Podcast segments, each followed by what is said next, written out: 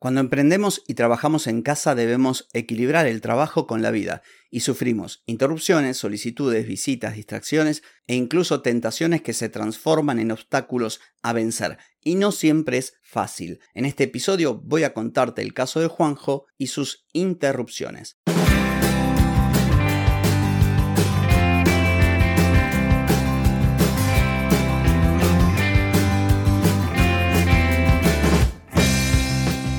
Bienvenida y bienvenido a Marketing para Gente como Uno. Soy Carlos Malfatti, consultor de marketing y nos encontramos otra vez para hablar de marketing, emprendimiento, redes sociales, contenidos, publicidad y todo lo que tenés que saber para llegar a más personas, captar más clientes y vender más en Internet. Atenti, que arrancamos.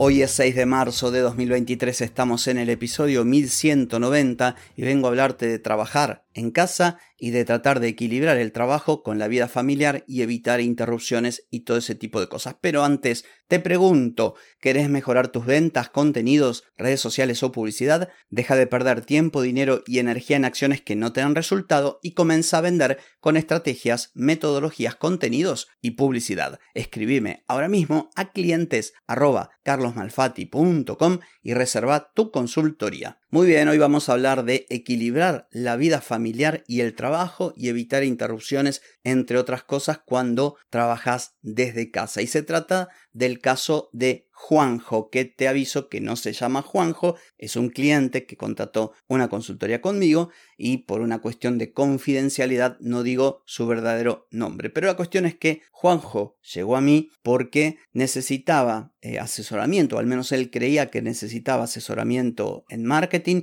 y terminó siendo un tema más de conciliación familiar y de productividad.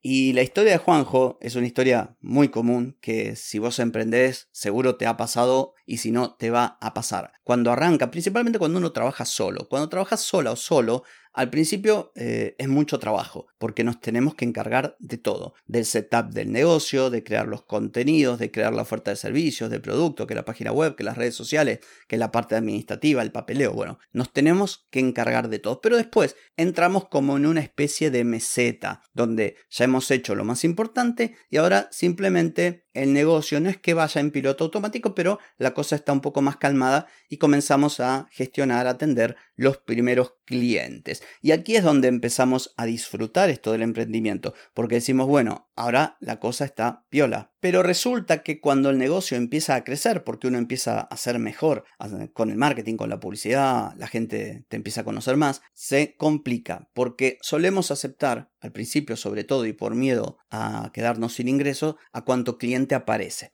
Y es lo que le ocurrió a Juanjo. Esto hizo que trabajase cada vez más horas, ganase menos dinero y volviese al caos. Y esto impactó negativamente en su vida, pero también en su vida laboral y en su vida familiar. O sea, todo lo que tenía que ver con él, todo lo que tenía que ver con su trabajo y con la relación de él con su familia, tuvo un impacto negativo esta situación. Y ahí es cuando Juanjo contrató una consultoría por videollamada conmigo. Él entendía que no estaba haciendo una buena captación de clientes por lo tanto le llegaban clientes que le pagaban poco y le pedían mucho y entonces él trabajaba todo el día, eh, no avanzaba, ganaba poco y se le había complicado todo.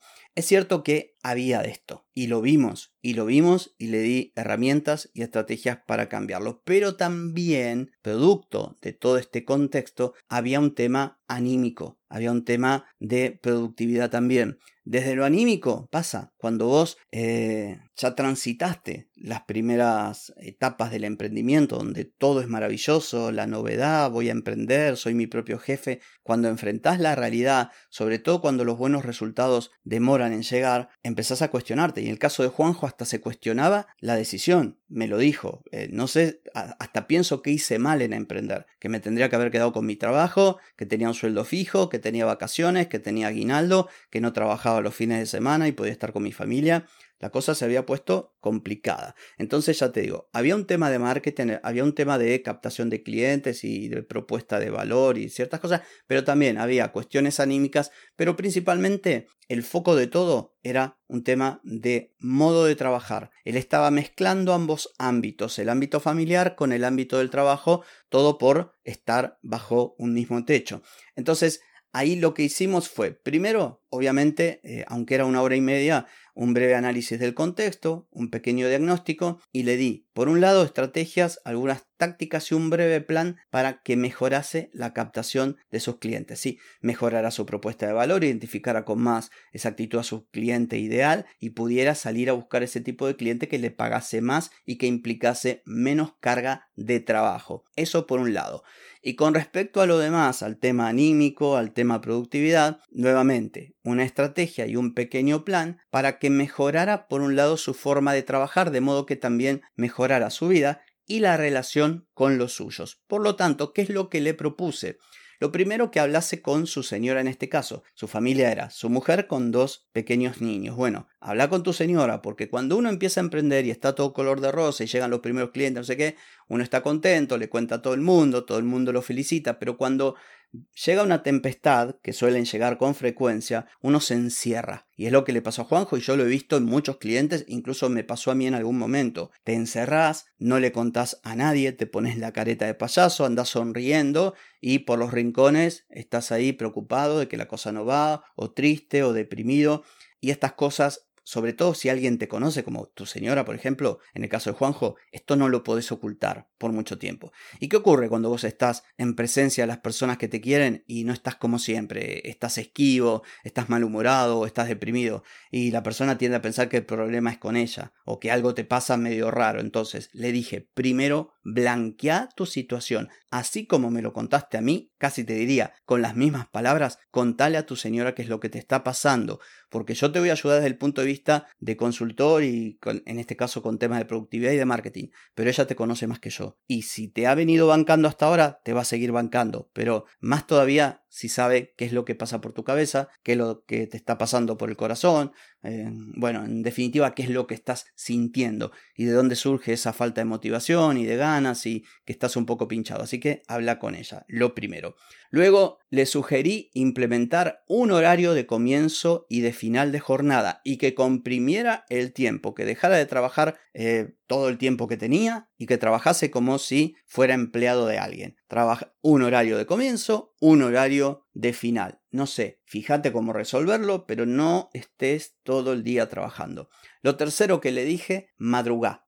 Trata de levantarte lo más pronto que puedas. En el caso de él era factible porque tenía este, facilidad para levantarse. De hecho, me decía, yo a veces me, despierto a la mañana y no sé qué hacer hasta que se me hace la hora de ponerme a hacer cosas. Bueno, aprovecha y trabaja bien temprano. ¿Por qué? Porque vas a estar trabajando en horarios en que los demás duermen y vas a poder trabajar de modo enfocado en las tareas más importantes. Y relacionado con esto le dije, organiza el día, no empieces pensando a ver, ay, ¿qué podría hacer hoy? No, organízate de forma tal que sepas con exactitud la tarea que tenés que hacer cuando el día se inicia y que esa tarea, la que vas a hacer cuando el día se inicia, sea la más importante. Otro consejo que le di, no seas nómada en tu propia casa. Trabaja en un lugar. Eh, él, por suerte, no, no, vive en una mansión, pero tenía una casa con, con una habitación de más. Digo, bueno, hace de esa habitación tu oficina. O por lo menos que sea tu oficina en el horario en que vos trabajás. De modo que tu cerebro ya va a entender que cuando vos te sentás ahí es para trabajar.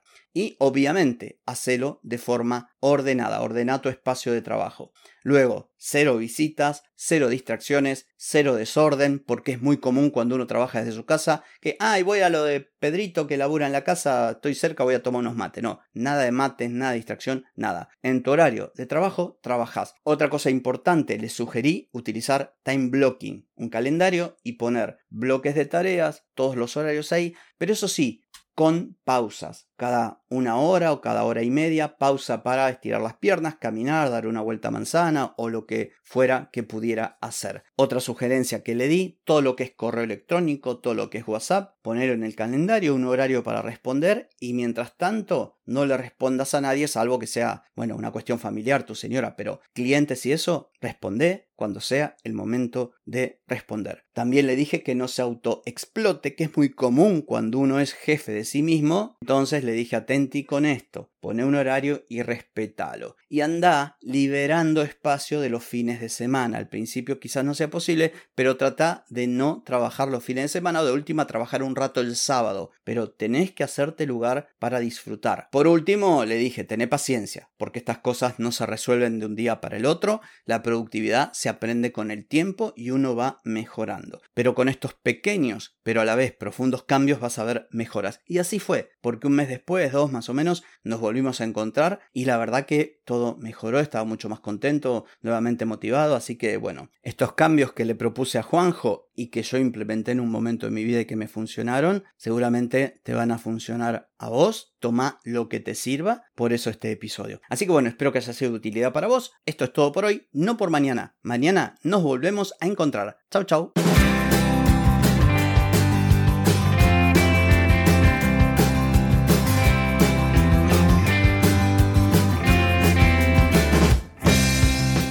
Amigas y amigos, todo lo bueno llega a su fin y este episodio no es la excepción. Si te gustó, déjame 5 estrellitas en Spotify. ¿Querés vender más? Reserva hoy mismo tu consultoría por videollamada. Deja de perder tiempo y dinero y comenzá a vender con estrategias, metodologías, contenidos y publicidad. Escribime ahora mismo a clientes y reserva tu lugar.